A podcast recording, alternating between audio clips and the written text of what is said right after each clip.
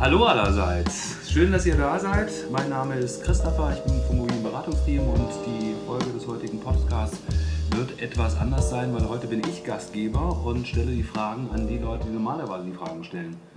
Hallo, schön, dass ihr mitmacht und euch darauf eingelassen habt. Äh, vielleicht stellt ihr euch erstmal vor, wer seid ihr überhaupt? Ja, moin. Ähm, ich äh, bin Markus. Ich bin Gründungsmitglied der ersten Stunde vom Nach dem Rechten Sinn auch.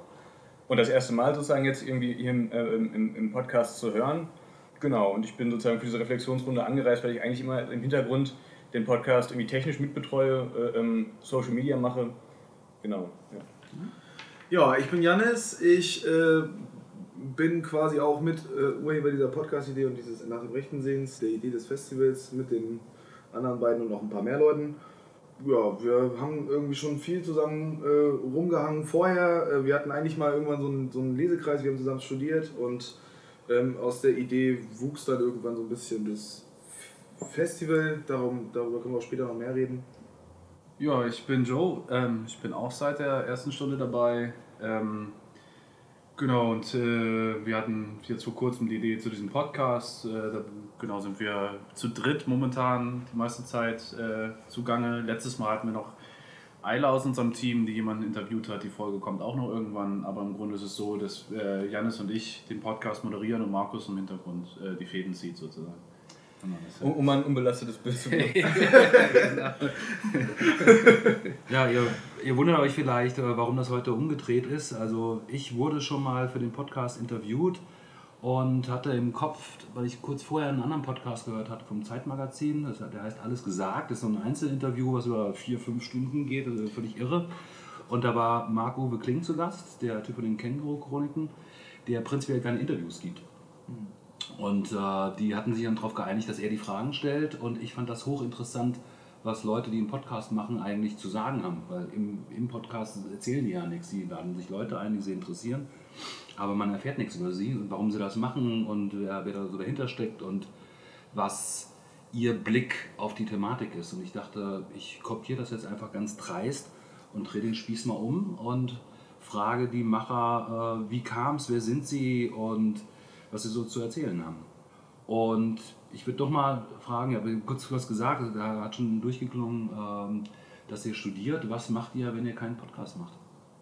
Ähm, also ich arbeite inzwischen Vollzeit, ähm, habe Philosophie studiert und auch promoviert in Philosophie. Bin jetzt aber nicht mehr an der Uni. Äh, wir haben uns aber im Studium kennengelernt sozusagen an der Uni. Wir haben äh, alle Philosophie studiert. Also es war so die Schnittmenge, noch andere Fächer, aber das eben da haben wir uns getroffen. Genau, und ich bin inzwischen berufstätig ja, äh, und mache dieses äh, das Ganze, was hier läuft, äh, neben dem Job. Mhm. Ja. Ich habe äh, ähm, Markus am Anfang meines Studiums kennengelernt, Joe dann irgendwann später. Und dann haben wir halt irgendwann angefangen, einen Lesekreis zu bilden und ähm, äh, einfach um so ein bisschen die Theorie zu ballern, die, die vielleicht auch nicht so ganz in der Tiefe vorkommt an der Universität und irgendwann dann hatten wir den drei, äh, aus der Theorie zu kommen und ein bisschen in die Praxis zu gehen. Mittlerweile arbeite ich auch, also ich habe immer irgendwie gearbeitet, aber das, ähm, also das Studium endet so langsam und genau. Ja, genau. Also ich studiere Lehramt äh, im deutschen Philosophie nach wie vor, aber in den letzten Zügen zum Glück. Muss auch nebenbei äh, mehrere Jobs sozusagen bewältigen. Und eigentlich geht der Rest irgendwie der Zeit dann dabei drauf, das nach dem Rechten sehen, das über die, über die Rechten hören zu organisieren, ich bin noch in einer anderen Gruppe äh, ähm, mehr oder weniger aktiv, je nachdem wie viel Zeit ist und irgendwie will man auch lesen und dann ist es eigentlich auch schon mit dem Tageswerk. Also mehr geht gerade nicht. Trotz Quarantäne. Genau, mhm. trotz. Oder gerade wegen. ja, genau. Wir habt jetzt das Festival öfter erwähnt, euer Podcast äh, heißt angelehnt an das Festival nach den Rechten sehen, das letztes Jahr meines Wissens zum ersten Mal stattfand. Mhm. Genau. Und als jemand, der in Kassel schon länger lebt, sich länger mit dem Thema beschäftigt, fand ich es völlig faszinierend. Wo kam das her? Also mhm. plötzlich entsteht da so ein Festival, also was wirklich ein Festival war, nicht einfach nur ein kleiner Kongress, äh, der in der Uni geschlossen ist, sondern äh, im Noscherpark und öffentlich wahrnehmbar und ein paar Tage lang. Und mich würde brennend interessieren, wie seid ihr drauf gekommen? Was war das für eine Vorbereitung? An welchem Punkt habt ihr gesagt, boah, sowas müssen wir mal machen, das stellen wir jetzt auf die Beine? Also äh, so der erste Impuls äh, kam angetrunken in der WG-Küche wir waren eben an der Uni vorher und haben da versucht, so ein bisschen, äh, es gab ein autonomes Kolloquium zum Beispiel, wo man versucht hat, so ein bisschen sich zu organisieren in der Bildung. Das hat aber irgendwie in unseren Augen zu kurz gegriffen. Dann haben wir versucht, mal so Diskussionsabende zu organisieren, hatten aber auch das Gefühl, da geht nicht so viel. Wir erreichen immer wieder dieselben Leute, eben die Leute, die mit uns studieren, in den meisten Fällen. Und da war der erste Impuls, okay, wir müssen mal irgendwie raus aus diesem äh, Uni-Kontext in irgendeiner Form. Das war so ein bisschen, das war der eine Impuls. Da gibt es jetzt noch mehrere Ja. Sachen, vielleicht wollt ihr ergänzen. Der zweite Punkt war dann, dass wir uns super aufgeregt haben darüber, dass äh, Tommy Fränke schon wieder im Thema diese, diese das, äh, glaube ich, europaweit größte äh, Rechtsrock-Festival veranstaltet hat und das irgendwie nur zwei Autostunden von uns entfernt ist und äh, man immer, also damals war das, oder zu dem Zeitpunkt war das noch so, dass es echt ein äh, ziemlich äh, kleiner Widerstand war von den Leuten. Die haben da schon was organisiert, aber wir dachten, wir haben so viele Strukturen hier, also wir kennen ziemlich viele Leute, die in der Veranstaltungstechnik aktiv sind, die auch über Anlagen verfügen, die äh, Connections zu KünstlerInnen haben. Und äh, haben uns gedacht, dann, dann greifen wir denen unter die Arme, dann äh, packen wir irgendwie alles zusammen. Haben die dann angeschrieben. Ähm, die haben dann aber dankend abgelehnt tatsächlich. Die hatten dann zu der Zeit auch schon mehr in Planung, meinten dann gerne beim nächsten Mal, jetzt gerade sind wir schon zu tief drin. Und dann haben wir uns überlegt, okay, es wäre, wurde dann uns dann auch äh, geraten, dass wir vielleicht hier in der Gegend was veranstalten. Und äh, ähm, hatten total, plötzlich total viel Unterstützung auch von allen Seiten. Alle Leute waren Feuer und Flamme. Und dann dachten wir, gut, dann machen wir das hier. Ja. Also ein entscheidender Faktor war auf jeden Fall auch noch, dass dieses Format in Kassel so auf die Art und Weise noch nicht irgendwie auf dem Plan stand, zumindest seitdem wir hier uns bewegen. Und das ist eben ein Unterschied sozusagen, irgendwie, ob man äh, sich in eine sehr, sehr ähm, gut, also in einer, in einer Stadt sozusagen bewegt, wo es sehr, sehr viele ähm, sehr aktive, auch zivilgesellschaftliche Initiativen irgendwie gegen rechts gibt, die, äh, ähm, die das regelmäßig machen. Ähm, und man dann sozusagen irgendwie sich da einreiht oder mitmacht oder eben, und das war dann bei uns der Fall, sozusagen äh, ähm, sowas aus dem Boden stampft, aber auf irre viele äh, Vereine, Initiativen, Organisationen und so weiter, auf Einzelmenschen äh, trifft, die ähm, ja, begeistert dafür sind und da mitmachen auf einmal. Und eben, also einmal sozusagen die Fläche, die noch unbespielt war und das andere, irgendwie das eigentlich alle Bock hatten. Also so aus dieser angetrunkenen Idee äh, wurde so schnell ein Selbstläufer. Wir hatten, keiner von uns hatte jemals bisher einen Finanzantrag gestellt, wie ich das richtig sehe, oder? Habt ihr das heimlich schon mal gemacht? Okay, ich gebe zu. Nee, und eben, also und dann, dann sozusagen läuft das schnell an und auf einmal hat man irgendwie Gelder und äh, dann sozusagen irgendwie äh, ein UnterstützerInnenumfeld. Ja, und dann gab es eigentlich irgendwie kein Zurück, aber auch nicht mehr den, den, sozusagen den Grund, das jetzt noch aufzuhören. Also, Vielleicht dazu, äh, es ist halt auch sehr viel größer geworden, Ja. als wir das am Anfang dachten. Und äh, wir wären ohne die Leute, die dann äh, eingesprungen sind, auch äh, heillos überfordert gewesen. Das ist halt ähm, so von wegen die Geister, die man gerufen hat, so, es wurde einfach riesengroß für uns. Ja. So, und wir hatten ja die ganze Zeit das Gefühl, wir sind zu spät dran und wir sind, äh, wir sind eigentlich überfordert, das Ganze so zusammenzuzurren zu so einem Festival, was da so zusammengekommen ist. Aber es hat, am Ende hat es ja funktioniert. Aber es war schon spannend im Prozess, das zu erleben, wie das über, über das, was man sich vorgestellt hat, weit hinaus wächst. So. Was uns auch den Eindruck gegeben hat, dass ähm, wir so eine, in so eine Lücke auch irgendwie reingrätschen. Also der Eindruck ist ja irgendwie der, äh, eigentlich war die Universität in der Nordstadt immer auch deshalb angesiedelt, zumindest steht so ähm, auf der Internetseite auch äh, mit einer gewissen Durchlässigkeit konzipiert gewesen, der Campus, sodass irgendwie Arbeiterschaft äh, und äh, ähm, studierendes Volk sich irgendwie da trifft, also zumindest der Lucius, Lucius Burkhardt Platz war als solcher konzipiert. Und jetzt schiebt sich da plötzlich dieser Science Park dazwischen. Und dieser Science Park ist, ist aus meiner Perspektive immer auch wie so eine Barriere gewesen. Das ähm, funktioniert nicht so gut. Und wir kommen jetzt nun mal nicht aus Kassel gebürtig und wir sind nun mal Studierende und hatten eben trotzdem diesen Anspruch, da irgendwie eben wieder eine Art Brücke zu schlagen. Und das schien dann eben auch so, gerade dadurch, dass das Festival so anwuchs in so einer rasanten Geschwindigkeit und so viele Leute dabei waren, dass wir da auch in eine Lücke tatsächlich reintreten, die äh, zu füllen war. Ne? Ihr sagt, ähm, dass, die, dass es viel größer wurde, als ihr es geplant hattet. Was, wie, wie hattet ihr sich das vorzustellen? Also viele Leute, die das zum ersten Mal hören, dass es so ein Festival gab. Äh, Was lief da? Wie groß war das? Wie viele Leute, wie viele Workshops oder Also äh, das, das Festival selbst waren äh, am Ende, ich glaube, äh, circa 50 Einzelveranstaltungen an vier Tagen äh, an zehn Standorten insgesamt. Äh, also mit, ich habe es mal versucht zu überschlagen, etwas so um die 1000 Besucherinnen insgesamt, die das wahrgenommen haben. Also aus unserer Perspektive erstmal ein, äh, großer Erfolg, so was die Reichweite angeht und auch das organisatorische Volumen, wenn man so will. Äh, und ursprünglich war mal angedacht, äh, dass wir das, weiß ich nicht, ein, zwei Tage, wenn Ja. überhaupt, mit so ein paar Veranstaltungen füllen. Und je mehr Leute das mitbekommen haben und dazugestoßen sind, äh, desto größer wurde es. Die haben alle gesagt, okay, man könnte noch das machen, man könnte noch die anschreiben, ich kenne den und den, ich komme darüber an das und das. Äh, und dann war ein wichtiger Schritt zum Beispiel, äh, den Nordstadtpark zu bespielen. Das kam dann über die Falken, die Jugendorganisation hier, die haben dann gesagt, ach, wir haben hier Zelte bei uns, die können wir im Nordstadtpark aufbauen, wir kümmern uns bei der Stadt drum. Und dann entstand in dem Nordstadtpark zum Beispiel ein Zeltlager. So, so ist das Ding einfach immer weiter gewachsen. Ein zweiter wesentlicher äh, Kooperationspartner war natürlich auch der Schlachthof, der sich äh, uns für die Zeit quasi komplett die Seminarräume und sämtliche Räumlichkeiten zur Verfügung gestellt hat, weshalb wir auch ein äh, so hohes Maß an Workshops und Veranstaltungen da dann auch stattfinden lassen konnten. Was nochmal für die Wichtigkeit dieser äh, kulturellen Einrichtung spricht, vielleicht an der Stelle. Ne? Du hattest gesagt, dass der Science Park in Riegel zur ähm, Hochschule wirkt. Ist, ist aus eurer Sicht gelungen, ich sag mal, über die studentischen Kreise hinweg Leute dafür zu gewinnen, sowohl in der Orga oder als Teilnehmende?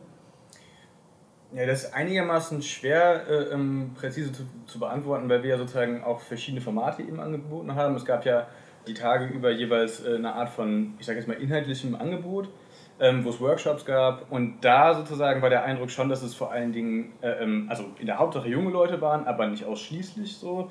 Äh, wir haben keine Befragung da, dazu gemacht, irgendwie aus welche Schichtzugehörigkeit die BesucherInnen hatten. Aber es war der Eindruck irgendwie, dass da zumindest irgendwie, äh, ähm, wenn es auch irgendwie in der Hauptsache Studierende oder SchülerInnen waren, äh, dass zumindest auch darüber hinaus Leute erreicht wurden, wenn auch nicht irre viele. Und der andere Eindruck war dann sozusagen bei den Abendprogrammen, da war schon sehr gemischtes Publikum.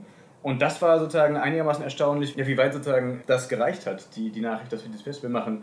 Wenn man sozusagen auch bedenkt, dass wir erst spät leider angefangen haben, Werbung zu machen und vor allen Dingen auch richtig organisiert Werbung zu machen, so da war das bei den Abendveranstaltungen schon einigermaßen erstaunlich. Und das dritte wäre vielleicht irgendwie das im Nordstadtpark, das war ja dafür ausgelegt, dass ähm, vor allen Dingen Kinder äh, und junge Menschen sozusagen da währenddessen Erziehungsberechtigte oder äh, wer auch immer, mit, dem, mit wem die unterwegs sind, inhaltliches Programm besuchen, dass die dann da betreut werden können.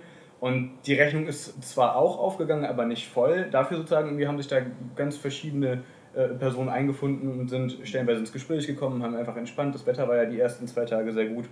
Und da war es noch irgendwie am, also wenn ich das richtig erinnere, irgendwie noch am diversesten. Ja, klar, das lag auch äh, an der Küfer, die Ja, da aufgezogen wurde. Das heißt, wir haben da warmes Essen gegen Spende ausgegeben. Das heißt, das wurde auch so ein bisschen zum Treffpunkt einfach für unterschiedliche Leute, die auch einfach nur zufällig vorbeigekommen sind, das gesehen haben und gesagt haben, ich setze mich mal dazu und esse einen Teller mit. Und man ist ins Gespräch gekommen. Und ansonsten muss man sagen, dass wir eigentlich bis auf eine Veranstaltung, wenn ich es richtig sehe, ähm, alles ohne Eintrittsgelder gemacht haben. Ne? Also das war schon der wesentliche Anspruch, weil wir da schon glauben, dass das äh, eine Schwelle bedeutet für viele Leute. Bei dem Schlachthofkonzert, da haben wir halt äh, sehr viel größere Acts äh, gebucht als jetzt für den Hip-Hop-Abend im Karak oder so. Da haben wir dann aber versucht, so zumindest so eine Art Soli-Tickets ähm, einzurichten für Leute, die dann sagen, hey, ich habe halt keine Kohle, würde mir das gerne angucken, dass die dann trotzdem rein konnten und der Rest hat halt irgendwie gerne bezahlt, so. Also, um das irgendwie auch zu unterstützen. Ja. Was war das Ziel der Veranstaltung? Man macht ja sowas mit, ne, der, so, man macht ja nicht nur aus Langeweile raus, dass man sagt, ja, wir stellen jetzt hier was auf die Beine, was offensichtlich sehr viel Arbeit war. Was, was war euer Gedanke dabei? Was, was soll das? auch das ist richtig schwer irgendwie auf einen Punkt zu bringen. Und wir haben ja immer diesen, diesen äh, auf allen Seiten, die wir bespielen, immer diesen Slogan, dass das ein Festival für Aufklärung und Sensibilisierung ist. Und politische Bildung. Nicht Und für vergessen. politische Nicht vergessen. nicht vergessen, genau. Nee, aber also sozusagen, so sehr das irgendwie Slogan-Charakter hat, so sehr irgendwie hat das schon noch am besten das umfasst, worauf wir hinaus wollten irgendwie.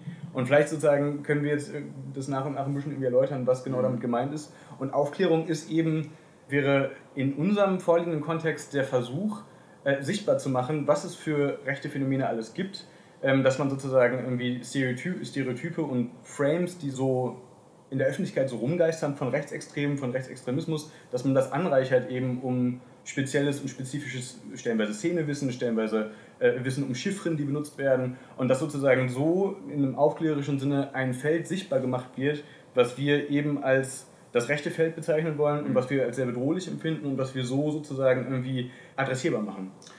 Äh, ja, augenfällig ist es, glaube ich, äh, also sehr, sehr deutlich geworden. Äh, wir hatten das Festival ja schon vorher geplant, aber das, äh, worauf wir hinaus wollten, wurde dann für die Öffentlichkeit, glaube ich, auch sehr stark sichtbar in dem äh, Mord an Walter Lübcke sozusagen. Das hat auch nochmal ein größeres Interesse geweckt. Und wir hatten das in der Podcast-Folge mit dir, da hattest du das auch erwähnt, sozusagen, dass die Leute anfangen, sozusagen Demokratie nicht für selbstverständlich zu nehmen, sondern etwas, wofür man sich irgendwie engagieren muss vielleicht auch.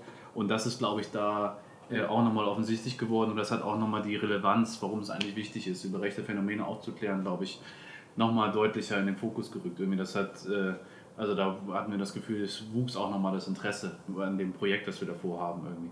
Ich erkläre mir das immer oder fange da immer gerne beim Namen selbst an, wenn man dann so sagt, nach dem Rechten sehen, das ist ein schönes Wortspiel, aber ähm, äh, kommt dazu eben sich die Frage zu stellen, okay, was ist das Rechte? Wir halten das ja relativ weit, den Begriff, also wir reden ja nicht nur von Rechtsradikalismus, sondern wir sprechen auch von Sexismus ähm, und anderen Diskriminierungsformen, Rassismus etc. Ähm, und der, die Idee ist dann aber auch immer irgendwie, wenn man diesen Blick äh, aufs Rechte mal geworfen hat, den Blick zurückzuwerfen sich zu fragen, wer ist denn das eigentlich, der den Blick wirft? Also wer ist dieses Wir, das da guckt? So, dass man die und darin dann eben mindestens eine Demokratisierung äh, auch statthaben lässt. Ne? Also die Standpunktfrage stellt sich dann in zwei Richtungen. Einmal so, was ist das Rechte? Was sind die Strukturen? Wo geht das eigentlich schon los mit irgendwie, wie auch immer geartetem rechtem Gedankentum? Und dann stellt sich eben automatisch so unsere Idee, vielleicht bei der Kippe danach oder dem Bier oder der Abendveranstaltung oder eben in Workshops, äh, die Frage, wer sind eigentlich wir, die die Frage stellen. So. Und wer seid ihr? Ja. ja, wir machen es ja, nochmal eine zweite Runde. Die Frage ist nicht ganz beantwortet. ist ein Prozess, ist, ist, ein Prozess. Ist ein Prozess. Natürlich, aber natürlich, äh, dass wir, dass wir da irgendwie versucht haben zu konstituieren, ist auch was, was Uri Schneider zum Beispiel auch mal hervorhebt, ist natürlich gerade äh, jetzt in dem Kontext eine breite, möglichst breites Bündnis, eine große Öffentlichkeit die sich irgendwie antifaschistisch engagiert, da sich darüber aufklärt, wie auch immer. Das ist schon die Idee, da möglichst, ähm, möglichst breites, breites äh, Spektrum zu schaffen. Ich glaube, ihr könnt müsst ihr widersprechen, so. aber das war so mein Eindruck mit dem Festival, halt auch der Versuch zu machen, das möglichst weit aufzumachen und zu sagen, äh, wir adressieren einfach Bürgerinnen Kassels so, und sagen, wir, wir können hier gemeinsam uns äh, diesem Problem annähern. Und ja, also stimme ich zu, auf jeden Fall. Also die Sache ist natürlich möglichst breites Bündnis, aber eben nicht um jeden Preis. Also, genau, ja. So, da da gibt es schon irgendwie immer wieder ähm, und auch immer sehr lange, oder gab es zumindest und gibt es ja gerade auch wieder äh, Gespräche darum, okay, wie kann so ein Bündnis aussehen und so. Das ist ja echt wiederum auch ein Prozess ähm, der Konsensbildung von so einer Gruppe. Wir sind ja nicht, wir machen das ja nicht zu dritt, sondern wir sind insgesamt ein, ein Kernteam aus nicht, so ungefähr 10, 12 Leute mhm. schwankend, so, mhm. je nachdem, wie viel, wie viel Zeit gerade auch da ist. So, und eben sozusagen diese Konsensbildung darüber, wie unser Bündnis aussieht, wen wir da irgendwie mit ins äh, sozusagen in den inneren Kreis holen, das muss immer wieder ausgehandelt werden. So.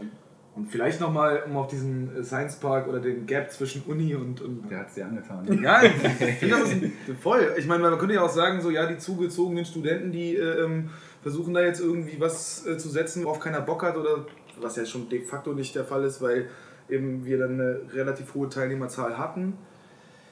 Aber ich bin einfach auch kein Freund dieses Bubble-Arguments. Ich sage nicht, dass Algorithmen nicht irgendwie bei Facebook den Newsfeed bestimmen und dann sieht man immer irgendwie das Gleiche. Aber ich finde, es ist manchmal, gerade auch im universitären Kontext habe ich das oft mitbekommen, dass das so eine Art Entlastungsargument ist, ähm, zu sagen, man, man tritt gar nicht in diese anderen Kontexte vielleicht ein. So kann man gar nicht, ist gar nicht möglich. So, wir sind halt alle in der Bubble und jeder kriegt so seinen Kram mit. Und ich finde, das ist ähm, auch, ja, wie gesagt, ein Entlastungsargument, weil im Endeffekt ist das möglich. Man kann das schon machen. Und wie weit das trägt, ich meine, wir haben jetzt im letzten Jahr zum Beispiel nicht so viel geflyert, wie wir das äh, hätten machen wollen. Das wird hoffentlich besser, also kann man ja nur daraus lernen um eben auch wirklich noch stärker irgendwie die Leute, die äh, sonst vielleicht nicht so sich an politischer Bildung oder die einfach nicht da so ran partizipieren können, weil sie diese Strukturen nicht kennen oder so, dass wir die auch noch stärker erreichen. Also ich meine nur, das ist schon der ernst gemeinte Versuch, auch in diesen Gap zu treten oder in diese Lücke zu treten und zu sagen, ja, lasst uns doch was probieren. Ihr, wir halten euch nicht für doof oder für sonst was, sondern lasst uns ins Gespräch kommen. So. Aber war das letztes Jahr nicht ein perfekter Zeitpunkt eigentlich? Also es gab die zwei größten äh, antifaschistischen Demonstrationen, die ich mich in meinen 25 Jahren in Kassel erinnern kann. Ne? Also mit über jeweils zwei Demonstrationen mit über 10.000 Leuten, die gegen rechts demonstriert haben. Mhm. Das war ja dann sozusagen ein Automatismus. Du musst ja eigentlich nur irgendwas zum Thema anbieten und die Seele waren voll letztes Mhm. Jahr gewesen, egal wer da was veranstaltet hat. Und ich frage mich gerade, wenn du sagst, wir- wir wollen über unsere Bubble raus oder ne? Ist das nicht schon automatisch gelungen und wird es nicht eher viel schwerer werden, äh, wenn man es bei einer Wiederholung macht? Wie komme ich dann an die Leute ran, die sagen, okay, jetzt interessiert mich jetzt eher Corona. Ja, das ist ein guter Punkt. Also so, man kann, glaube ich, nicht so richtig verhindern irgendwie ähm, oder noch nicht richtig einschätzen, inwiefern das auch Hype war. Inwiefern sozusagen irgendwie dieses, dieses Thema auf der Tagesordnung war, eben wegen des Mords an Lübcke gerade in Kassel und wegen der äh, ähm, Aufmerksamkeit und Öffentlichkeit, die das sozusagen erfahren hat. Ich traue mir da nicht so richtig eine, eine, eine Einschätzung zu, allerdings bin ich da nicht so pessimistisch. Und zwar aus einem äh, vielleicht traurigen äh, Grund und aus einem hoffnungsvollen Grund. Und der traurige Grund wäre, ich kann mir nicht vorstellen, irgendwie, dass die Schlagzeilen, die wir sozusagen immer wieder lesen müssen, über äh, rechtsextreme Anschläge, also ich meine, 2019 war im Endeffekt voll von sehr, sehr schrecklichen Taten irgendwie. Und ich kann mir nicht vorstellen, ich sehe das nicht kommen gerade, äh, je mehr ich mich irgendwie mit rechten Phänomenen und Strukturen beschäftige, dass die weniger aktiv werden. Will heißen sozusagen, ich glaube leider, dass das irgendwie äh, ein Dauerthema bleiben wird. Und das andere ist, dass ich eben aber auch glaube, irgendwie, dass entsprechend äh, das Bedürfnis wachsen wird, sich damit auseinanderzusetzen und so dieses Gespräch einfach weitergeht. So. Was würdet ihr sagen, was habt ihr aus dieser aus dem Machen der Veranstaltung gelernt? Also wie war die eure Auswertung? Gab es Sachen, wo wir, okay, das machen wir nie wieder? Oder wir müssen ein Angebot entwickeln, was das anspricht, weil das hat uns gefehlt. Ihr werdet ja auch Feedback gekriegt haben, was nicht nur euphorisch gewesen ist, wahrscheinlich so war super, ne? das geht jetzt erstmal aus. Aber was, was für Schlüsse habt ihr daraus gezogen? während der Woche war es natürlich super anstrengend, aber da war es so ein, äh, so wie das mit Adrenalin ist, so es war äh, irgendwie das Gefühl, okay, das ist super gut. Und danach war zwei, drei Tage, wir machen das nie wieder. Das war viel zu anstrengend so. Und das war echt äh, ein unglaublicher Kraftakt, wie gesagt. Aber also was für mich persönlich jetzt erstmal äh, eine tolle Erfahrung war, war diese Reaktion der lokalen Gruppen hier, zu sagen, wir unterstützen euch oder wir sind mit dabei und so viele Menschen zu treffen, die das für ein wichtiges Projekt halten und sich dann engagieren und auch gesagt haben, okay, das ist was, wo wir uns jetzt nochmal neu vernetzen können. Und wie gesagt, für mich persönlich, ich habe unglaublich viele intelligente, coole Menschen kennengelernt, die Lust haben, sich politisch zu engagieren. Das ist erstmal das Erste. Ja, äh, also sozusagen vielleicht, weil du hast ja explizit auch danach gefragt, irgendwie, was das Feedback und sozusagen Anregungen angeht, da haben wir äh, tatsächlich viel auch gekriegt, viele Anregungen dazu, wie man es in Anführungszeichen noch besser machen kann, weil man kann das natürlich immer äh, äh, ähm, irgendwelchen Bedürfnissen anpassen, aber eben auch, also so, dass wir diverseres Vortrags äh, Vor- Vortragende sozusagen einladen, dass wir die Anmeldung für die Workshops easier gestalten, das war wirklich ein Krampf, so ähm, Und das andere ist auch noch, äh, was schon vorhin Thema war, es ist halt auch uns so ein bisschen über den Kopf gewachsen. Es war so ein, wo, was, wo man so ein bisschen hinterhergeeilt auch ist. Und wir haben das Programm äh, inhaltlich nicht äh, so klar strukturiert. Wir hatten ein diverses Programm und ich bin im Nachhinein auch äh, weitgehend zufrieden, aber ähm, das hätte man noch klarer strukturieren können ähm, und ein bisschen besser aufbauen können. Das ist so eine Sache, die ich äh, im Nachhinein festgestellt habe, wo man ein bisschen mehr Arbeit äh, jetzt leisten kann in, in der Planung einfach. Und vielleicht ein weiteres, ähm, es ist schon so, dass wir auch gerade auf Seiten äh, der ReferentInnen super viel ehrenamtliche Arbeit hatten. Also die sind teilweise für, für Lau gekommen oder für Fahrtgeld und das ist eigentlich eine total ärgerliche Sache, weil das sind Leute, die genau für nichts irgendwie herkommen und unterstützen. Das ist total toll, aber ärgerlich, einfach weil die tolle Arbeit geleistet haben und äh, ohne all diese Angebote und Leute hätten wir das gar nicht so machen können. Ja, macht den Podcast äh, als Zwischenlösung. Wie seid ihr da drauf gekommen? War das spontan oder war das schon ein bisschen länger gegärt? Das war tatsächlich spontan. Ähm, Das war im Zuge der Corona-Krise jetzt. Da war noch nicht ganz klar, äh, wie hart irgendwelche Maßnahmen greifen und was, was von Seite der Regierung umgesetzt wird. Aber es war schon klar, dass äh, der Unibetrieb ähm, zum Erliegen kommt, wie auch immer das Semester verschoben wird. Und da war so ein Reflex, wir müssen irgendwie dann da drauf reagieren, indem wir nochmal so stark machen, wir machen auch Bildungsarbeit. So, das ist auch politische Bildung und jetzt fällt das von staatlicher Seite fällt es gerade langsam aus. Und wir reagieren darauf und sagen, wir, wir bieten irgendein Format an, äh, in dem wir in die, in die Lücke springen. Und das, da haben wir erst hin und her überlegt, ob man eine alternative Uni macht oder wie man das, wie man das genau äh, arrangiert. Und dann war klar, okay, die Corona-Maßnahmen werden strenger. Man kann nicht einfach jetzt ein alternatives Seminar machen oder so, nichts Öffentliches. Äh, wir gehen online und bieten da politische Bildung an.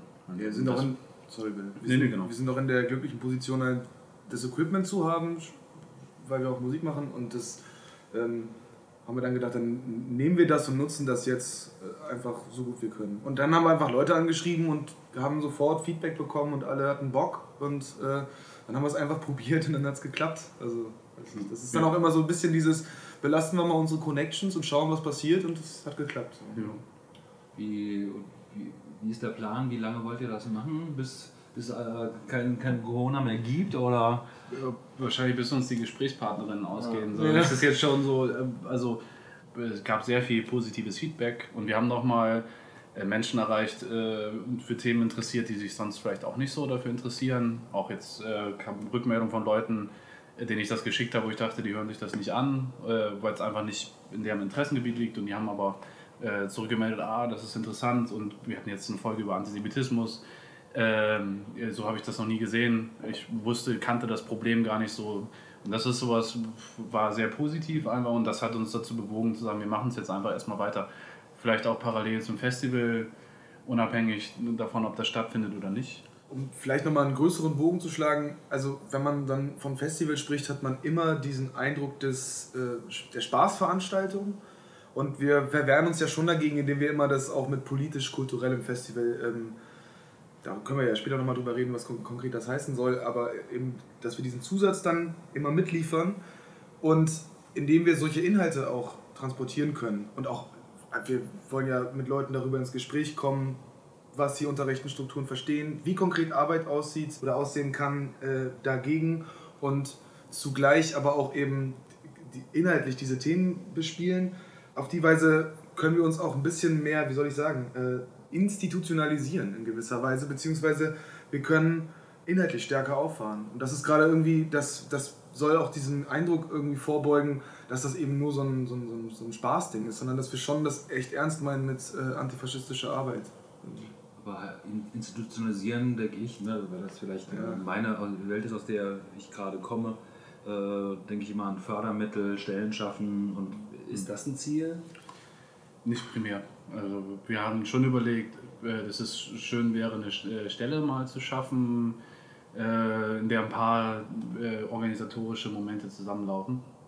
Und äh, äh, da jemanden auch ein bisschen Geldmittel zukommen zu lassen. Irgendwie, weil das ist halt, wie gesagt, das ist unglaublich viel Arbeit. So. Selbst auch der Podcast jetzt ist, äh, ist nicht einfach so gemacht. Irgendwie. Und das ist halt, wir merken das schon, das ist halt, je mehr es aufs Festival zugeht, auch ein Vollzeitjob. Und da wäre schon cool, vielleicht mal Geldmittel äh, für, für, für die Arbeit einfach selbst äh, übrig zu haben, aber das ist nicht das primäre Ziel tatsächlich, sondern wenn, wenn du davon redest, von Institutionalisierung, dann eher so ein, ähm, äh, wir sind eine feste Größe.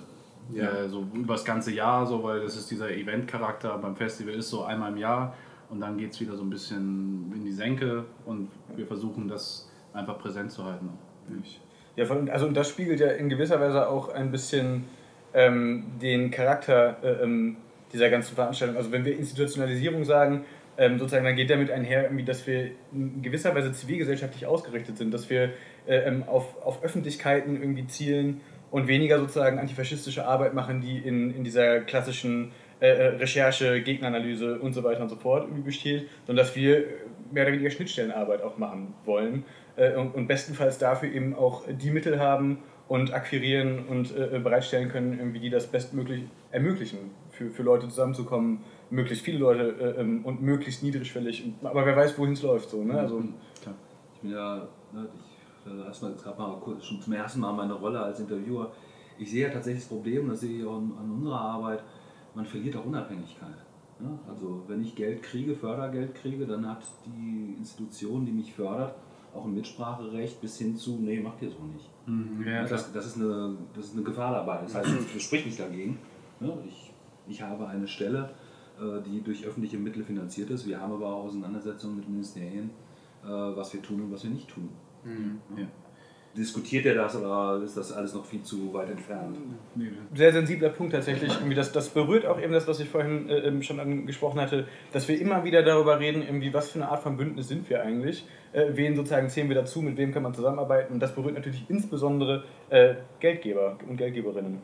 So, und eben genau das, was du gerade angesprochen hast, irgendwie, das sind Machtverhältnisse und Machtgefälle und das sind stellenweise irgendwie auch schlimmstenfalls halt Sackgassen. Da muss man halt sozusagen sehen, äh, ähm, ob man Zusammenarbeit so weiterführen kann, wenn Ansprüche gestellt werden, die uns die Autonomie so weit irgendwie nehmen, dass wir das sozusagen nicht mehr mittragen können. Das ist so in der Form nicht so richtig passiert Ja. bisher, aber das ist auf jeden Fall denkbar und da wird auch viel drüber, drüber gesprochen. Das ist eben auch, die andere Frage wäre zum Beispiel auch, ob man mit Parteien irgendwie zusammenarbeitet oder mit Jugendorganisationen von Parteien.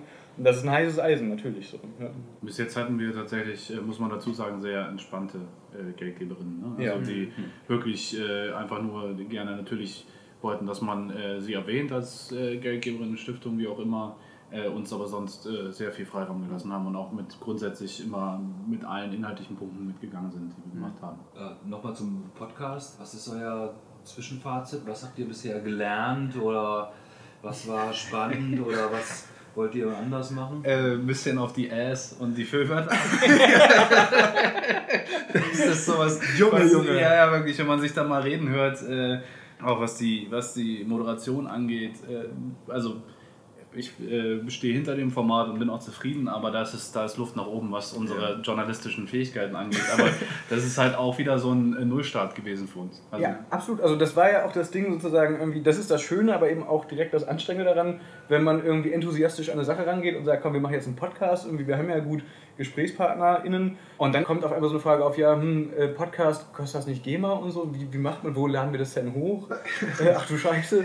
So, und dann solche Sachen halt, irgendwie auf einmal führt man sehr technische Gespräche oder das, was du jetzt auch gerade meintest, so dieses, dann merkt man auf einmal, oh, ein journalistisches Interview zu führen, ist echt eine Kunst. So. Ja. Also das war ja irgendwie vorher implizit klar, aber wie ganz genau das sozusagen, wie schwierig das ist so, äh, das, sind, das war alles, ja, viel Stoff zum Lachen, aber auch zum Grübeln. So. Und vor allem auch, das ist, das ist halt auch echt krass, diese Moderationsrolle irgendwie, dass man da irgendwie erst reinwächst und merkt, okay, jetzt gerade erst wird das Gespräch eigentlich zum Gespräch, wenn man dann merkt, dass da findet ein Austausch statt und das ist nicht eben so, okay, auf meinem Zettel stehen die und die Fragen und jetzt, wie, wie schaffe ich die Überleitung?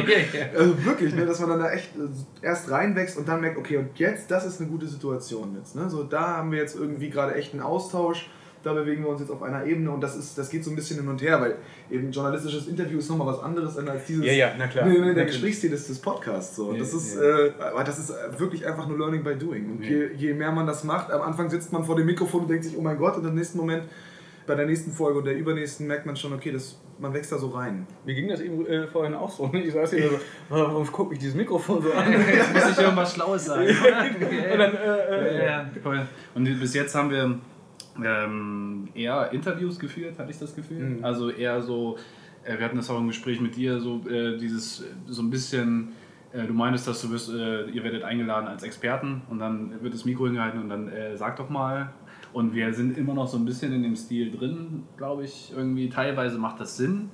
Bei manchen Themen einfach, wenn man wenn man jemanden, der wirklich Ahnung hat, einfach ausführlich erzählen lässt. So. Also das macht teilweise Sinn, teilweise ist es natürlich auch cool, mal eine Kontroverse zu haben oder mal eine Frage gegen Frage, wie siehst du das? Und äh, aber ich sehe das so und so oder habe ich das jetzt richtig verstanden? Hm, Das ist halt, glaube ich, auch für die Hörerin unterhaltsamer, äh, aber das äh, jetzt nochmal im Namen des Podcasts, Entschuldigung, wir, wachsen da noch rein. Ihr braucht euch nicht zu entschuldigen. Also ich habe jetzt alle Folgen gehört, da kann man sehr gut zuhören und äh, ich finde dich übrigens super sympathisch, Jan. Aber nur in dem Podcast. Aber nur im Podcast, ja. Also was für eine Stimme du hast. Ja, toll. ja, danke. was, Das war genau. Ja, danke. Und jetzt die nächste Frage. ihr, macht, ihr organisiert Bildungsarbeit, ihr bringt Leute zusammen, ja, ne, Vernetzung. Aber was, was ist das Ziel? Was wollt, ihr, was wollt ihr erreichen? Also angenommen, ihr habt ein, weiß nicht, äh, 10.000 Leute in Kassel hören euch äh, und was, was dann? Lässt sich also nicht on point, glaube ich, mit, mit so mit einem äh, Ziel beantworten, aber natürlich ähm, äh, Aufklärung, Sensibilisierung und politische Hast du, hast du gut vorgelesen. Ja, ja, aber äh, natürlich äh, Menschen nochmal auf diese konkreten Themen aufmerksam zu machen und da vielleicht Zusammenhänge zu zeigen, äh, die einfach nicht so bewusst präsent waren. Das heißt zum Beispiel bei Antisemitismus, dass es einen ganz engen Zusammenhang zu Verschwörungstheorien gibt. So ich äh, als ein Beispiel. Und dann eben äh, ist vielleicht auch die Hoffnung, spreche ich jetzt erstmal nur für mich, so dass aus diesem, dieser Aufklärung auch ein Engagement erwächst. Und wenn das nur ist, äh, man bekommt sowas mit, irgendwie in der Öffentlichkeit, wo auch immer, äh, ähm, in der Bar oder in der eigenen WG-Küche oder zu Hause, wie auch immer, und äh, kriegst das mit und sagt dann, nee, nee, stopp, äh, du redest Quatsch, das ist, äh, was du da erzählst, ist vielleicht auch gefährlich und äh, ist auch äh, anschlussfähig für rechte, rechte äh, Ideologie und so weiter. Und da, das ist schon ein Engagement, in meinen Augen schon politisches Engagement, sich einzumischen in solchen Fällen und zu sagen, hier, so, so nicht, das ist gefährlich, lass das. Und ich kann dir auch erklären, warum das gefährlich ist, aus den und den Gründen. Das wäre schon ein erster Schritt. Ja. Absolut. Also das ist ja effektiv ähm, ein Festhalten an der Idee, dass gute Theoriearbeit in gewisser Weise selbst schon Praxis ist. Mhm. Also dass das wirklich was ändert. Und das sozusagen irgendwie, das gibt kein Ziel selbst her, aber das ist zumindest irgendwie mit einem Motor auf jeden Fall. Und, und äh, ähm, eine Art und Weise, sich die Welt irgendwie zu erklären, so schlimm sie oft ist. So, ja.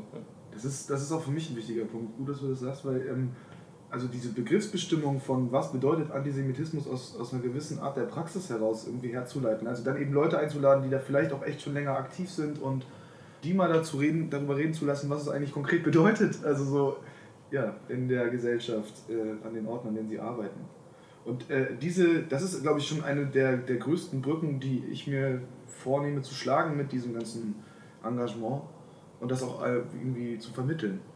Weil mich beschäftigt die Frage ja auch sehr stark. Ne? Ich, ich lebe in Kassel, ich habe hab soziale Arbeit studiert, ich habe mich schon im Studium mit äh, allen möglichen Theorien auseinandergesetzt und habe dann versucht, mit Bildungsarbeit das praktisch werden zu lassen. Erst für Gewerkschaften und dann halt mit der Gründung ein mobilen Beratungsteam, weil ich die Schnauze voll hatte von, äh, ich sehe Leute fünf Tage oder ein Wochenende und dann nie wieder. Also diese mhm. klassische Kurs-Seminararbeit. Äh, und trotzdem finde ich es höllisch schwer, dass was äh, du beschreibst als Theorie, als eigene Arbeit, das tatsächlich aufarbeitbar zu machen, dass es Leute interessiert, die nicht die Zeit haben, sich mit Theorien zu beschäftigen, Bücher zu lesen oder sich in Themen reinzuholen, oder die mhm.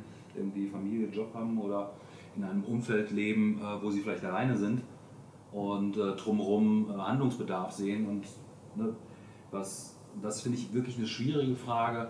Wie mache ich das händelbar für Leute? Wie bereite ich das auf und was bringt das denen überhaupt? Mhm. Ja. Das, ist eine, das ist eine Frage, die ich, äh, die ich auch nicht abschließend beantworten kann, aber ich, mich würde interessieren, wie ihr das seht.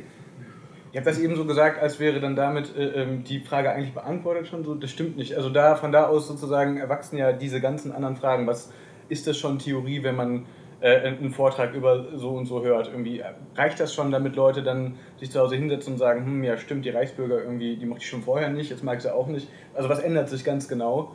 Und wahrscheinlich können wir das in dem Format hier nicht erschöpfend beantworten. Die Sache wäre aber irgendwie, wenn ich das ein bisschen konkreter fassen würde, dann wäre das die Überzeugung, dass je mehr Mittel man in der Hand hat, sein Denken zu schärfen in Bezug auf bestimmte Dinge, es umso besser und umso wirksamer auch ist für Leute, die sich selbst als mündige und handlungsfähige begreifen in einer Gesellschaft, die immer wieder bedroht ist. So. Und dass sozusagen, je weniger Mittel bei der Hand sind, umso weniger Spielraum gibt es auch.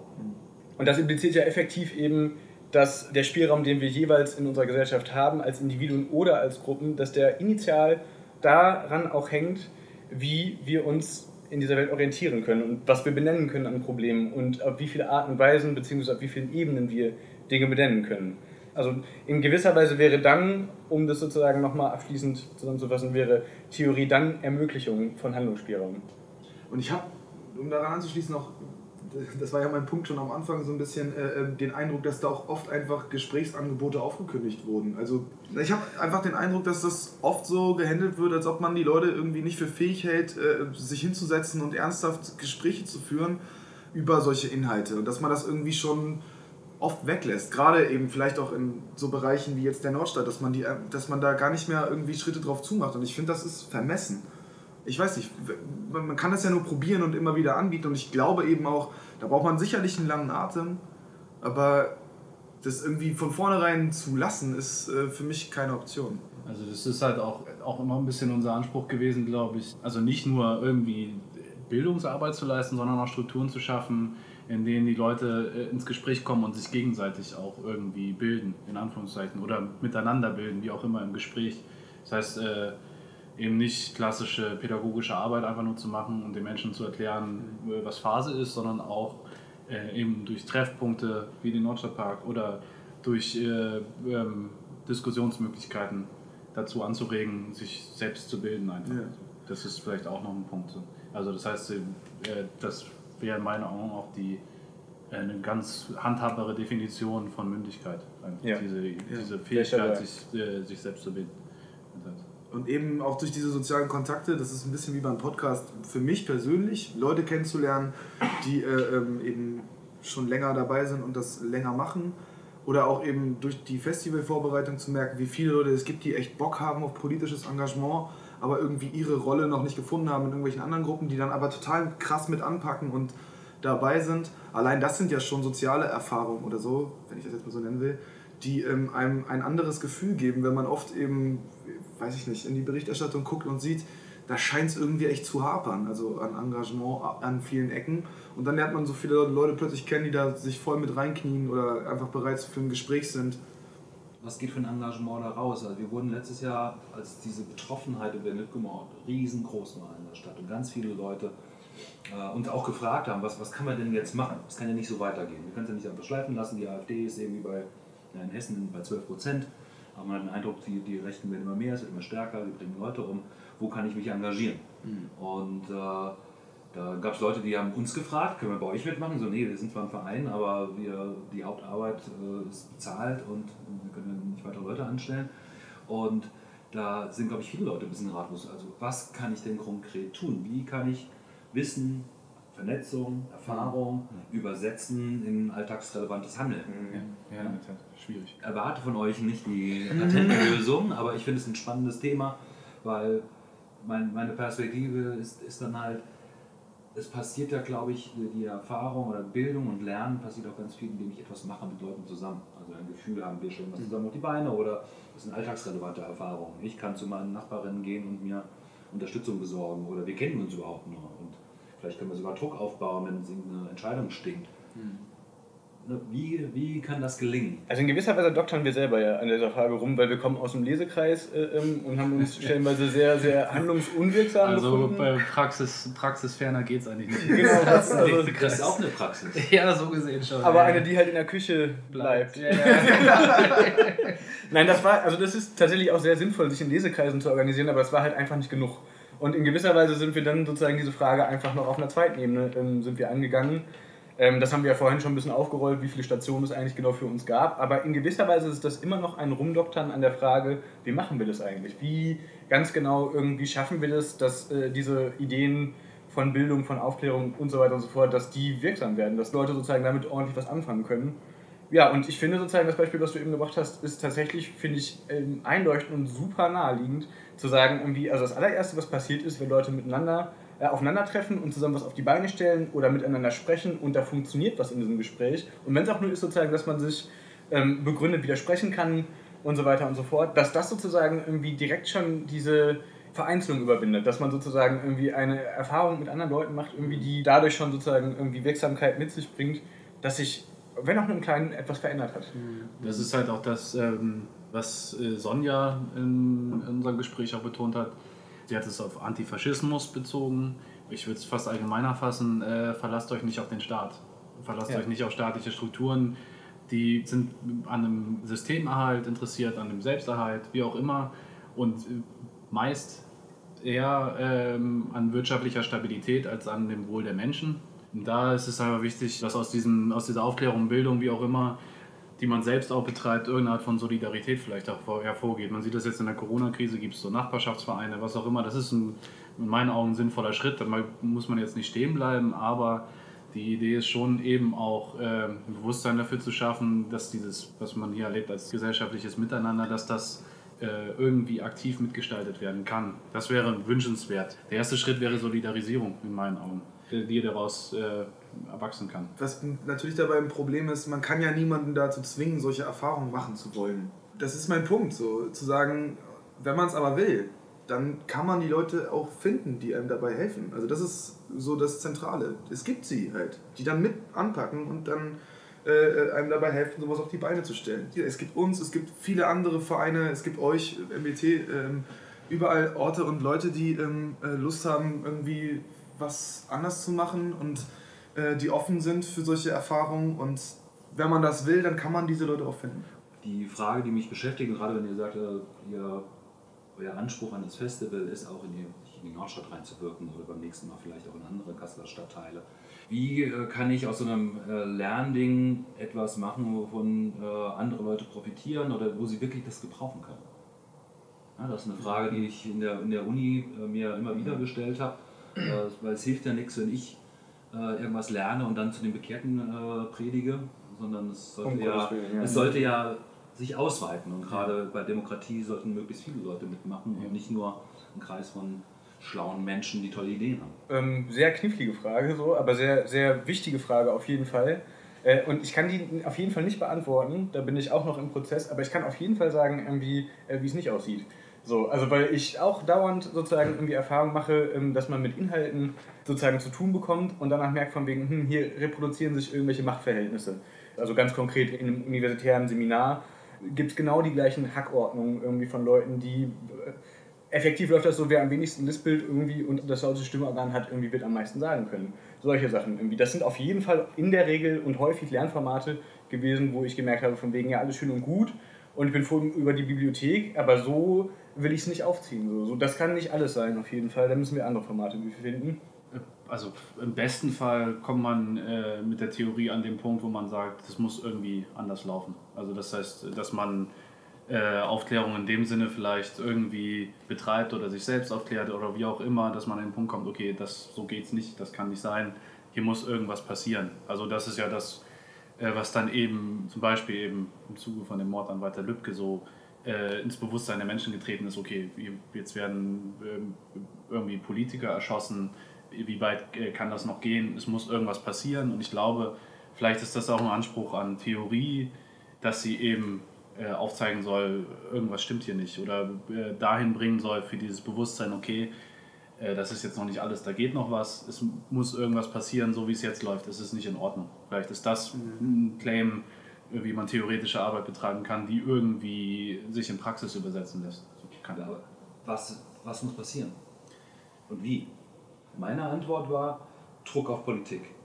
Ja, also es muss Druck entstehen, weil Politik, also jetzt, äh, parlamentarische Politik, reagiert auf Druck. In der Straße, man sieht das ganz gut bei Fridays for Future, äh, dann man fühlt sich müßig, jetzt irgendein Klimapaket zu schnüren, auch wenn das noch so äh, schwach ist, aber das ging dann plötzlich ganz schnell. Äh, sobald die Presse anfängt oder die Öffentlichkeit anfängt, nicht nur einmal zu demonstrieren, sondern wöchentlich zu demonstrieren oder so einen großen Druck aufbauen kann, dann kann auch was passieren. Wie organisiere ich Druck kollektiv? Ja? Das ist der Aspekt mit der Aufklärung. Ich habe dann noch den anderen äh, Punkt, das wäre dann der Schritt nach innen, der der Sensi- Sensibilisierung. Beim Antisemitismus-Podcast war das mehr so dieses Denken in Gut und Böse, in Schwarz und Weiß, ist äh, schon etwas, was zumindest faschistoides Gedankengut transportieren kann. Das ist jetzt ja nicht dasselbe, aber da geht es schon los. Und irgendwie die Welt für komplexer zu halten als das und dafür eben zu sensibilisieren für die eigenen faschistoiden Gedanken oder äh, ähm, Einstellungen ist, glaube ich, auch schon ein Schritt. So. Keine Ahnung, also selbst zu merken, dass man an der und der Stelle irgendwie sexistisch war und das irgendwie nicht mehr sein will. So, ne? Wird ja so ketzerisch behaupten, das finde ich einen sehr esoterischen Gedanken. Also sich selbst zu ändern äh, und nicht mehr die, das System oder die Welt drumherum oder die Gesellschaft zu ändern, sondern ich muss an mir selber arbeiten und kaufe jetzt nur noch Bio ein, fliege nicht. Und wenn alles so machen wie ich, dann, dann wird es gut. Ja, das ist, das, ich sage ketzerisch, ne? aber es hat ein bisschen was davon, dieses äh, sich selbst immer wieder hinterfragen ist wichtig, aber irgendwann muss es auch mal raus. Ja, klar, also das ist eher so dieser Punkt. Also, dass es auch diese, dieses Moment gibt, sich selbst nicht immer so sicher zu sein, dass man gerade das Richtige denkt und tut. Ja. So, ne? Das hatten wir, hatten wir in dem Gespräch äh, mit dir ja auch so Verschwörungstheoretiker, die dann irgendwie die Erde ausmessen und dann ihre Theorie nicht bestätigt sehen, dass die Erde flach ist, sondern einfach nur sagen, ja, wir haben die ähm, Instrumente nicht richtig aufgebaut, aber wir sind ganz sicher, dass es so stimmt. Und das ist natürlich nochmal ein bisschen weiter weg, aber zumindest diese, dieser Anspruch, sei dir nicht so sicher, dass du, dass du äh, mit dem, was du denkst, richtig liegst. So, das ist natürlich was. Das darf aber nicht irgendwie so reaktionär werden, wie du schon sagst, so jetzt fange ich an, mich nur noch mit mir selbst zu beschäftigen und jeden Tag meine Einstellungen zu prüfen und dann ein bisschen zu meditieren und dann zu merken, wie es richtig geht, sondern es muss natürlich raus auf die Straße irgendwie. Und da würde ich, würde ich sagen, ähm, du hast schon angedeutet, Druck auf die Politik. Äh, könnte man äh, sagen, Demokratisierung ist halt nicht einfach, oder Demokratie ist nicht was, was im Parlament stattfindet, sondern auch äh, in, auf der Straße irgendwie in irgendeiner Form. Also das heißt, äh, Demokratisierung muss auch irgendwie bedeuten, dass äh, Menschen sich politisch engagieren, politische Claims formulieren, Forderungen formulieren, die eben nicht einfach nur im Parlament diskutiert werden, sondern in einer möglichst breiten Öffentlichkeit irgendwie. Also ich glaube, ich bin deswegen so ein bisschen äh, polemisch. Ne? Ich, ich teile da ganz viel an äh, auch Unsicherheiten. Ne? Ich habe auch keine Antwort. Ich bin, glaube ich, deswegen so ein bisschen polemisch, weil ich manchmal die Erfahrung mit Uni mache, dass äh, ich habe gerade als Beispiel vor zwei Tagen einen Text gelesen, da ging es um den Zusammenhang äh, Neoliberalismus, Abbau von Infrastruktur, staatlich, Staat zieht sich zurück und Erfolg von AfD. Und äh, der Text ging um ein ganzes Bundesland. Und Theorie war super, konnte ich auch viel teilen und dann aber dachte ich mir, dieser Mensch hat keine Ahnung. Der kann nicht erklären, warum in dem einen Landkreis die AfD doppelt so viele Stimmen hat wie in einem anderen Landkreis, weil das die Theorie nicht hergibt. Und das heißt, er bespricht etwas, wo du merkst, der ist da nicht verankert oder hat vielleicht auch kein Interesse daran, sondern es, dient seiner Theorie. Das macht mich äh, so perplex. Wie soll denn gesellschaftliche Veränderung aussehen, wenn ich mich für den Gegenstand, den ich beschreibe, nur so als Überflieger interessiere? Mhm. mhm. Und das wäre etwas, was, wo ich Uni ganz schwierig finde, als jemand, der da lange jetzt raus ist und ab und zu äh, Bedarf formuliere und sage, hey, wir Forschung, wir äh, an Forschung interessierter Praxis, wir könnten voneinander profitieren und der Unibetrieb aber so um sich selber kreist und der Druck auf Lehrbeauftragte oder Profs auch so groß ist, ja, ich muss publizieren, ich habe kaum Ahnung, ich habe nicht so viel Zeit ins Feld zu gehen. Und für wen mache ich, betreibe ich diese Forschung? Ich hoffe, jemand wird es lesen oder meine Studis, aber die Leute, die ich beforsche, äh, kriegen das wahrscheinlich gar nicht mit. Ja, ich meine, äh, wir machen Philosophie, das ist halt die Haltung, es geht hier nicht um Empirie, es geht um die ewigen Ideen. So. was Spaß macht? Ja, was Spaß macht, aber das ist natürlich die Frage, äh, wie komme ich in die Praxis, klar. Nee, ihr macht das mit einem Podcast oder mit einem Festival. Ja, genau, das, klar. Das, das, das, interessiert mich ja, was da. Ne, also ich möchte nicht falsch verstanden werden. Erstens, ich bin Theorie, ich wäre theoriefeindlich. Mhm. Und zweitens, äh, die Leute im Elfenbeinturm machen sich da ein laues Leben und äh, die Arbeiterklasse, die, die zählt oder so. Das, das meine ich nicht. Ne? Sondern eher der Gedanke, wenn ich Philosophie studiere, was mache ich dann damit? Wie prägt mich das und wie prägt das mein Engagement und wie, wie werden wir mehr? Ich denke, da, da kann man aber in der philosophischen Ausbildung immer noch zubilligen, dass sie einen lehrt, Uneindeutigkeiten auch ein bisschen auszuhalten oder eben Selbstverständlichkeiten nicht als solche zu nehmen. Und das, ist, das führt uns wieder zurück, was konkret machen ne? und äh, wie konkret das umsetzen. Und man kann, es ist vielleicht auch eine, eine, ein Taschenspielertrick, aber eben zu sagen, ja, das kriegen wir halt raus. So. Wir arbeiten dran, wir setzen uns in so einen Podcast und schauen mal, wie das funktioniert. So. Wir kommen als, wie gesagt, philosophisch Gebildete dann, dann wieder rein teilweise und haben dann erstmal, wollen erstmal einen Begriff definiert bekommen, aber eben aus der Praxis und dann geht es ins Gespräch über. So gehe ich daran. Das löst überhaupt erst den Prozess aus vielleicht. Also zu sagen, so selbstverständlich wie die Frage, was ist das Rechte, ist es nicht wie die Position, aus der die Frage gestellt wird. Also wer ist das Wir? Also, und ich glaube, äh, wenn man diese beiden Punkte erstmal setzt und dann aber feststellt, okay, wir müssen beides gleichermaßen beantworten, und dann kommt man erst in Gang. Vielleicht daran anknüpfend, es ist ja auch eine Frage, wie man die Fragen stellt. Ich meine, das ist sozusagen einerseits ein bisschen ein Klischee, ähm, zu sagen, Philosophie will keine äh, keine Fragen beantworten, sondern die Fragen richtig stellen. Aber in gewisser Weise sozusagen irgendwie ist es ein Teil der Technik, irgendwie die Fragen zu präzisieren, sich darüber klar zu werden, was wollen wir denn rausfinden. Ne, indem man sozusagen entweder danach fragt, wer ist rechtsradikal oder wen kann ich Antisemiten nennen, oder sich zu fragen, irgendwie, okay, was sind antisemitische Phänomene, was sind, was sind rechte Phänomene, wie, wie hat das eine mit dem anderen zu tun und das zu unterscheiden. So, das sind natürlich eben Techniken, um, ja, um Unterscheidungen zu treffen, um zu differenzieren, um dann sozusagen die Bandbreite besser zu sehen. Wäre ich voll dabei und dann würde ich noch das Moment stark machen, ähm, was wir auch gemeinsam erlebt haben, ist äh, gewisses Unbehagen an der Uni irgendwie ja. im universitären Kontext und Unzufriedenheit, die man nicht nur an der Uni erleben muss. Es kann auch äh, am Arbeitsplatz sein, dass man äh, mit seinen Kollegen, äh, Kolleginnen darüber spricht, dass es, dass es hier irgendwie unfair zugeht und dass man irgendwie darauf reagieren müsste oder so. Und das ist ein Moment, den ich stark machen würde, Das ist klar, ich brauche irgendwie äh, den Blick dafür, um dieses Unbehagen auch benennen zu können. Und, aber es braucht auch dieses Moment, äh, das, so geht's nicht. Ich, ich fühle mich unwohl. So, Mhm. Oder was auch immer. Ich finde es nicht gut, wie es hier läuft. Lass uns mal, lasst uns mal was machen. So, und das ist vielleicht auch was, was ich vorhin meinte, mit ein bisschen pathetischen Solidaritätsbegriff, so, aber diese Idee, okay, wir können es halt vor allen Dingen, wenn wir andere darauf ansprechen, sagen, fühlt sich auch unwohl hier, irgendwie passt Ja. das doch nicht. Lass uns doch mal gucken, dass da irgendwas geht. Was auch immer, genau. Dieses, äh, sei es in der Arbeit oder ähm, in der Stadt, wenn es um bestimmte Stadtteile geht, wo man das Gefühl hat, da geht es nicht mit rechten Dingen zu, weil Fördermittel einschlafen oder da sich nicht gekümmert wird oder so. Und dann sagt man hier, lass uns doch mal machen. Ich würde das gerne als Schlusswort stehen lassen, hätte nur noch eine Abschlussfrage. Wie ist es selber interviewt zu werden? Sonderbar. Äh, es Belastend. ist halt, ja, ich weiß nicht. Ich, äh, am Anfang war es richtig schräg gerade, Ja. glaube ich. Und dann kommt man so ein Schwafeln und dann denkt man, oh Gott, äh, jetzt rede ich so viel, dem das, das, das ist irgendwie narzisstisch. Aber ich finde es irgendwie auch cool, dass wir ähm, vielleicht auf die Weise auch mal die Möglichkeit hatten, so ein bisschen mehr Kontur zu geben, so ein bisschen mehr zu erklären, worum es uns geht. Dafür vielen Dank auch Ja, dir. wirklich. Ja, Ja, das ist eine tolle Idee gewesen. Ich, Ja. ich muss mich bedanken, schön, dass ihr bei mir zu Gast wart. Gerne. Gerne, gerne. Äh, wir freuen uns alle auf den nächsten Podcast mit den richtigen Interviewern. Falls euch die Folge gefallen hat und ihr uns das mitteilen wollt oder ihr andere Anmerkungen oder Feedback habt, schreibt uns gerne über die Internet- oder die Facebook-Seite.